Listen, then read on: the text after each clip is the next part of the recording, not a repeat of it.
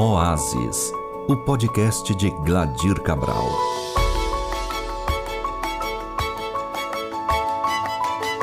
Este é o podcast Oásis e eu sou Gladir Cabral. Seja muito bem-vindo, muito bem-vinda.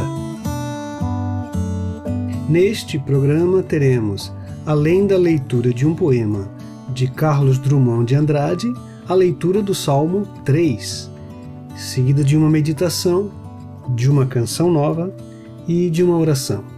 Você então é convidado especial para participar desse programa, desse podcast.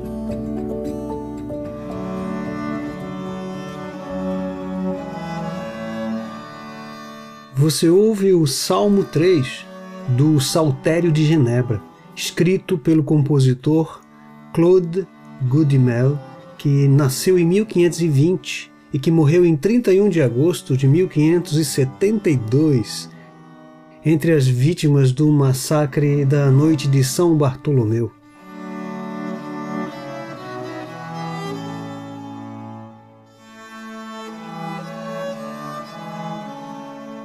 Então você ouve uma peça, na verdade acabamos nós de ouvir uma peça bem antiga e uma, uma, uma releitura do Salmo 3.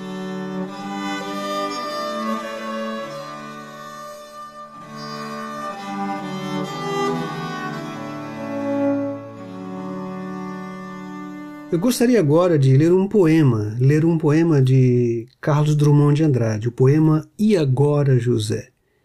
Esse poema foi publicado em 1942 num livro que tem o mesmo título e que traz peças, poemas discutindo, expondo, né, poemas tematizando a, a solidão do homem urbano e os problemas da existência humana. Então é, é um livro dos anos 40, um livro que nos chega de um tempo de crise que o mundo vivia naquela época. Vivíamos a Segunda Guerra Mundial. E esse poema talvez reflita todo, to, reflita toda essa esse contexto, né, de temor, de violência, de solidão e de vida sem sentido. Então eu vou ler agora o poema José de Carlos Drummond de Andrade. E agora, José, a festa acabou, a luz apagou, o povo sumiu, a noite esfriou. E agora, José?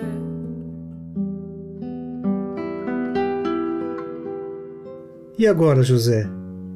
A festa acabou, a luz apagou, o povo sumiu, a noite esfriou e agora, José? E agora, você? Você que é sem nome, que zomba dos outros, você que faz versos, que ama, protesta. E agora, José? Está sem mulher, está sem discurso, está sem carinho, já não pode beber, já não pode fumar, cuspir já não pode a noite esfriou, o dia não veio, o bonde não veio, o riso não veio, não veio a utopia, e tudo acabou, e tudo fugiu, e tudo mofou. E agora, José? E agora, José? Sua doce palavra, seu instante de febre, sua gula e jejum, sua biblioteca, sua lavra de ouro, seu terno de vidro, sua incoerência, seu ódio. E agora? Com a chave na mão, quer abrir a porta? Não existe porta. Quer morrer no mar, quer ir para Minas. Minas não há mais. José, e agora? Se você gritasse, se você gemesse, se você tocasse a valsa vienense, se você dormisse, se você cansasse. Mas você não morre. Você é duro, José. Sozinho no escuro, qual bicho do mato, sem teogonia, sem parede nua para se encostar, sem cavalo preto que fuja galope, você marcha José. José, para onde?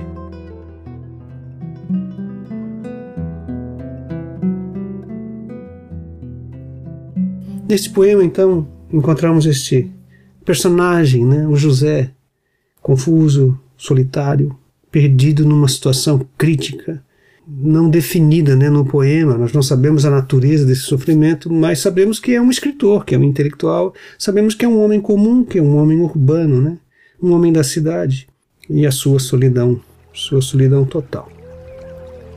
Gostaria agora de ler o Salmo de número 3, que é o salmo para nossa meditação de hoje. Este é um salmo de Davi. Os, os, próximos cinco salmos são os salmos de Davi. O salmo 3, 4, 5, 6 e 7 são todos eles escritos por Davi e são salmos de lamento, todos os três. Então, neste salmo há um subtítulo que não está no, no texto original, em algum momento, né, na hora das traduções, em algum momento em algum momento esse subtítulo foi colocado, não sabemos ainda até por quem, dizendo que é um salmo de Davi quando fugiu do seu filho Absalão. Não há uma certeza que seja isso, mas há uma sugestão de que o poema, o salmo, se encaixaria perfeitamente nessa situação vivida pelo Davi, pelo rei Davi. E o salmo começa dizendo: Senhor, muitos são os meus adversários Muitos se rebelam contra mim. São muitos os que dizem a meu respeito: Deus nunca o salvará. Mas tu, Senhor, és o escudo que me protege, és a minha glória e me fazes andar de cabeça erguida. Ao Senhor clamo em alta voz e do seu santo monte ele me responde. Eu me deito e durmo e torno a acordar porque é o Senhor que me sustém. Não me assustam os milhares que me cercam. Levanta-te, Senhor, salva-me, Deus meu. Quebra o queixo de todos os meus inimigos arrebenta os dentes dos ímpios. Do Senhor vem o livramento, a tua bênção está sobre o teu povo.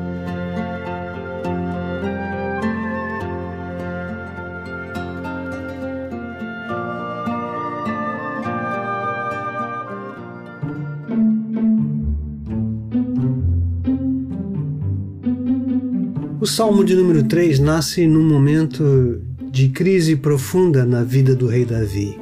Segundo a tradição, como sabemos, né? É, o Salmo se originou no momento em que Davi foi destronado, foi tirado do, do seu governo, né? E foi expulso da cidade de Jerusalém por seu próprio filho, o Absalão. Davi foge para salvar a própria vida, essa é que é a realidade. Mas como que ele chegou a essa situação? Como é que chegou a isso? São vários erros que foram cometidos ao longo da vida. Negligência em casa, em relação aos filhos, à família, descaso com as suas funções e as suas responsabilidades como rei, como chefe da nação, o seu delírio passional envolvendo Betseba, aquele esquema para eliminar Urias, né? seu, seu, seu chefe militar, seu soldado fiel. E, claro, fundamentalmente, o seu afastamento da amizade para com Deus. Davi se afastou, Davi se afastou da sua família, Davi se afastou do seu filho Absalão, certamente, por conta do conflito com, com, com seu irmão, né? Amon, né? É, e é claro que essa, crise né, toda na vida de Davi pode ser entendida como consequência da própria negligência de Davi. O filho então se rebela. Absalão se rebelou contra o pai porque não fez nada, porque Amon né, violentou a sua própria irmã, Tamar, e, e Davi pôs panos quentes. Ele não agiu como deveria ter agido, como autoridade de um pai, para pôr em ordem a situação. E aí, claro, Uh, acumulando-se a revolta de Absalão, a gente tem a traição de Actofel, amigo, mão direita de Davi, um general importante, que se coloca do lado de Absalão. Né? A gente tem a humilhação que o próprio Davi sofre na, na, perante o descendente de Saul, chamado Simei, né? que rasgou o verbo. E, e tudo isso, né? essa crise que, que derrubaria qualquer um, na verdade torna-se um momento de oportunidade para Davi reavaliar sua vida, refletir sobre sua existência e fazer uma aproximação com o Deus eterno. Eu acho que é isso que o Salmo vai mostrar para a gente. Essa, eh, essa decisão importante, esse, esse Davi que havia sido esquecido em algum momento da sua vida, né, que havia desaparecido lá atrás, esse Davi que retoma nesse momento de crise, um Davi amigo de Deus, um Davi, um Davi fiel, né, um Davi sensível né, ao sofrimento e também é, confiante, crente, ainda arrancando de dentro de si alguma expressão de fé, de confiança em Deus. Bom, se você quiser conhecer melhor essa história, só tem um jeito, é, é ir para as Escrituras. Tem que ir para o segundo livro de Samuel, começa lá no capítulo 15 e vai lendo 15, 16, 17 até o capítulo 19 do segundo livro de Samuel. Ali conta toda essa história, toda essa situação que o Salmo apenas né, torna memorável, apenas reflete, né? Então, o salmo está estruturado nessa, em três partes, marcadas com, com uma pausa. Nós temos uma expressão né, no livro dos Salmos, uma expressão chamada Selah, que não se sabe muito bem o que significa, mas as, as pessoas acreditam que se trata de um termo, um termo técnico musical para dizer pausa. Né? Então, o salmo, se for isso mesmo, o salmo faz três pa pausas em três partes importantes, né? que são elas. É, deixa eu pegar aqui. São elas aqui, ó, no, no, no final do versículo 2, tem uma pausa, no final do versículo 4 tem outra pausa, e no próprio final do salmo, né? que são pausas. Provavelmente pausas para respirar, pausas para meditar, para refletir e, claro, tudo isso vai chamando a atenção da gente para a importância da pausa, a importância do silêncio na música. Né? Então, veja que é um livro antigo, mas que vai mostrar que, que a pausa é uma coisa necessária na música. Né? Então, saber pausar no momento certo, né? E, e, e, a oportunidade que a pausa traz, a oportunidade que o silêncio traz em termos de aprofundar o pensamento, de sensibilizar a alma. Há um movimento interessante no Salmo também que começa, é, ele começa em primeira pessoa do singular. O salmista começa: Muitos se rebelam contra mim. É o Davi que está falando: Muitos se rebelam contra mim. Mas quando ele chega ao final do salmo, o foco é ligeiramente trocado. Quando ele diz: A tua bênção está sobre o teu povo. Então ele começa com um problema aparentemente individual, pessoal, mas ele termina com uma benção que, que implica todo o povo. Me parece que uh, há um movimento aí, há um movimento de, de consciência, uma tomada de consciência. Davi sabe da importância desse momento para a sua vida pessoal da importância de Deus na sua vida pessoal, mas ele também sabe da importância da presença de Deus para o seu povo, a vida do seu povo. Porque na verdade não é apenas o Davi que está em crise, é toda a nação que está em crise. Toda a nação está sofrendo nesse momento, onde, onde o momento em que a família está em conflito, dividida, e a gente tem tanto pecado, tanta violência, tanta confusão, tanta traição é, ocorrendo, tanta gente puxando tapete aqui e acolá. Então, na primeira parte, então, o, o salmista apresenta a sua situação perante o Senhor, né? Ele diz o que está acontecendo com ele, né? Senhor, olha para mim, porque olha, eu tenho muitos, muitos adversários, muitos se rebelam contra mim e são muitos os que dizem que Deus nunca vai me salvar. Então, ele repete três vezes esses, esse muitos aí, né, da ideia de uma quantidade muito grande de gente que está contra ele. Né? Então, Davi, Davi tem alguns, eh, algumas grandes inimizades aqui. Ele está experimentando esse gosto amargo da, da inimizade, da traição. E ele chega a uma certa altura, no versículo 6, que ele não, ele não fala só de muitos, ele fala milhares que me cercam. Então, é um grande número de pessoas que está, que está contra Davi. Então, ele já não é mais tão popular, ele já não é mais o querido da nação. De repente, ele virou é, alvo do ódio de muita gente. Na verdade, é, apesar de tudo isso estar acontecendo, apesar de toda essa tribulação, na segunda parte, ele, ele declara sua confiança no Senhor, a sua fé na capacidade que o Senhor tem de ouvir uma oração, de atender ao clamor de um ser humano. E é por isso que ele chama, nessa segunda parte, a Deus, ele chama de escudo. Tu, Senhor, és o escudo que me protege, és a minha glória, que me faz andar de cabeça erguida. E isso não quer dizer que que Davi não, não, não tenha consciência de seus pecados. Então, na verdade, na verdade Davi não, não está fazendo pouco seus erros e dos seus equívocos, porque se você for lá, a, se você for ao livro de Samuel, você vai ver que lá mesmo ele toma consciência do seu do seu sofrimento e do seu pecado, da sua culpa, né? Quando Simei se aproxima e, e, e fala poucas boas, né? Eu vou, eu vou ler, ler, aqui a, o comentário do Eugene Peterson. Eugene Peterson comenta sobre essa passagem né, de Samuel. Ele diz assim: Creio que naqueles últimos anos Davi estava cada vez menos ligado a Deus, menos ligado a Deus. Suas orações se tornaram rarefeitas. Ele estava mais ocupado com a lei e a ordem do seu governo do que com a justiça e a misericórdia do reino de Deus. Do mesmo modo como havia se afastado de Absalão, Davi havia se afastado da intimidade com Deus, deixando de lado seu papel, de pai, tornando-se menos e menos, cada vez menos humano. Tornou-se autoritário, arrogante, menos compassivo. E ele, e, o, o, o Eugene Peterson comenta aquilo que está lá nas Escrituras. Ele comenta que ao ser humilhado por Simei, Davi revelou sinais de tomada de consciência. Simei está certo, disse Davi. Ele está dizendo a verdade ao meu respeito. Ele está pregando a palavra de Deus para mim nesta noite.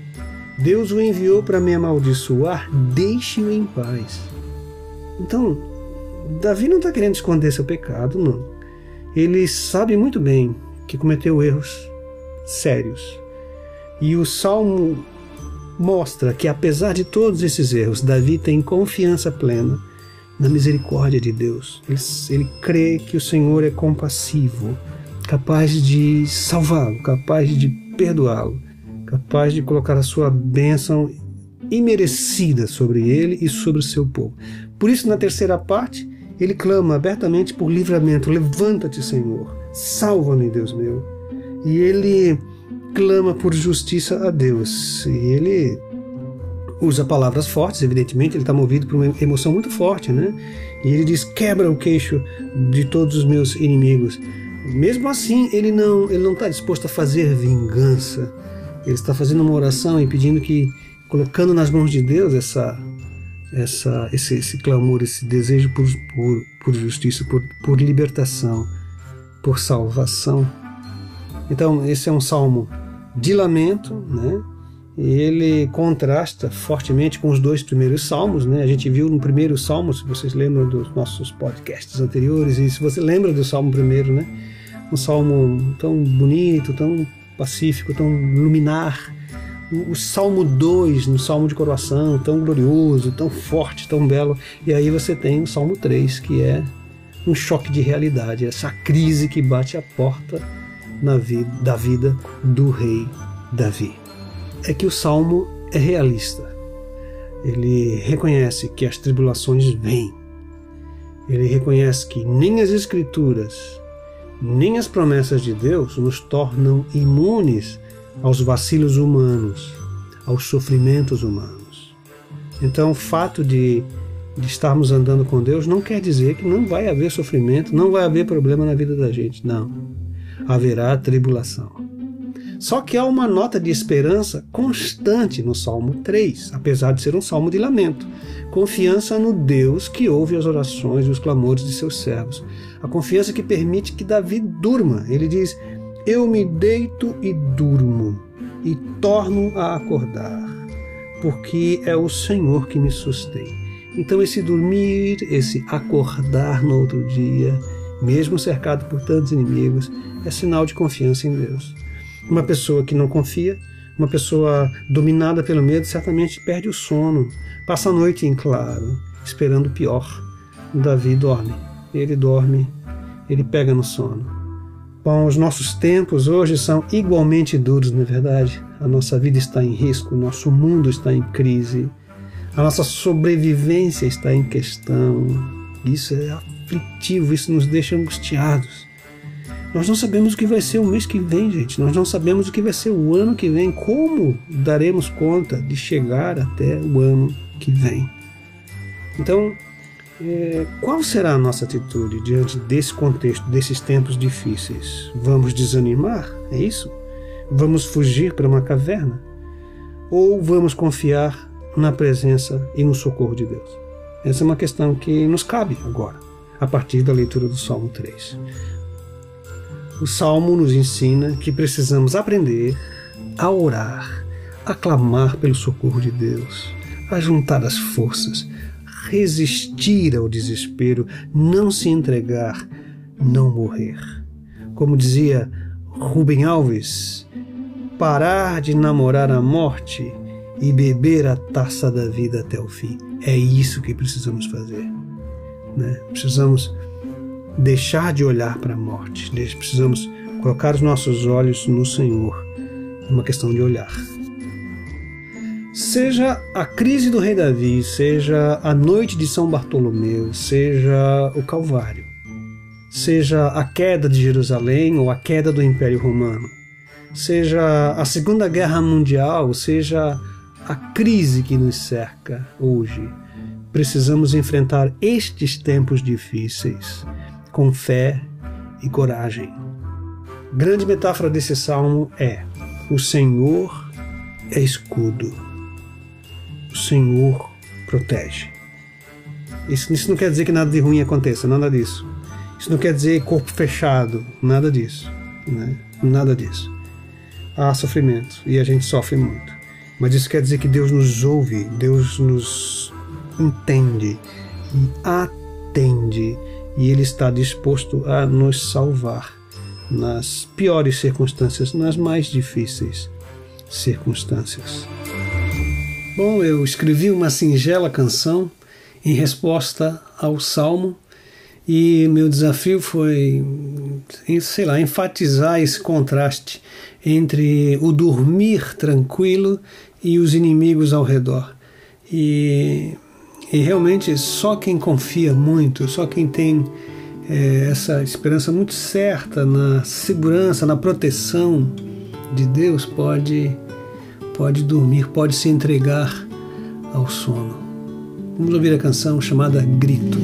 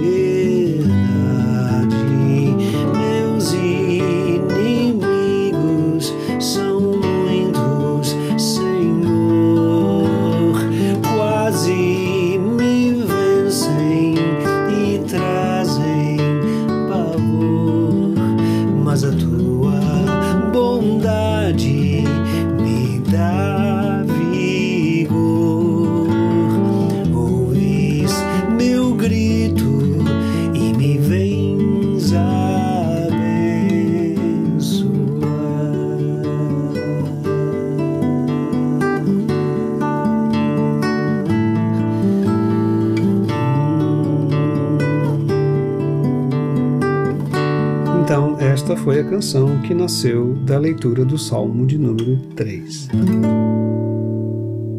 Eu gostaria agora de convidá-la a fazer uma oração. Uma oração ao Senhor. E eu queria que você pedisse ao Senhor, colocasse na, diante dele todo o seu sofrimento, toda a sua preocupação. Queria que você separasse um tempo, né, depois do podcast, não precisa ser exatamente agora, mas depois do podcast, que você separasse um momento para abrir o coração a Deus e para pedir a Ele orientação, proteção e luz. Tá? E, e que também você se lembrasse do nosso povo, que você lembrasse de orar e pedir a bênção de Deus para o povo do Brasil, para o povo brasileiro, que sofre tanto nesses últimos dias, nesse momento de crise mundial, né? de crise sanitária, crise de saúde. Né? Então vamos orar e antes de terminar esse podcast, eu queria então fazer a minha oração, que, que é assim.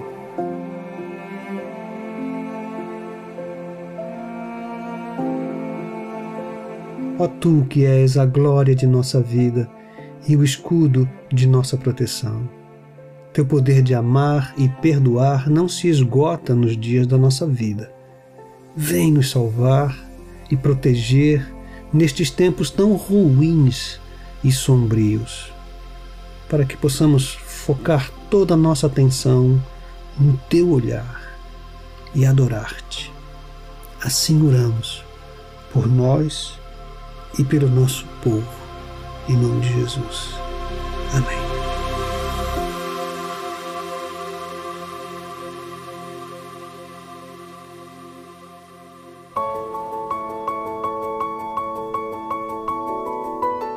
Oásis, o podcast de Gladir Cabral. Contato e sugestões gladircabral.com.br. IPB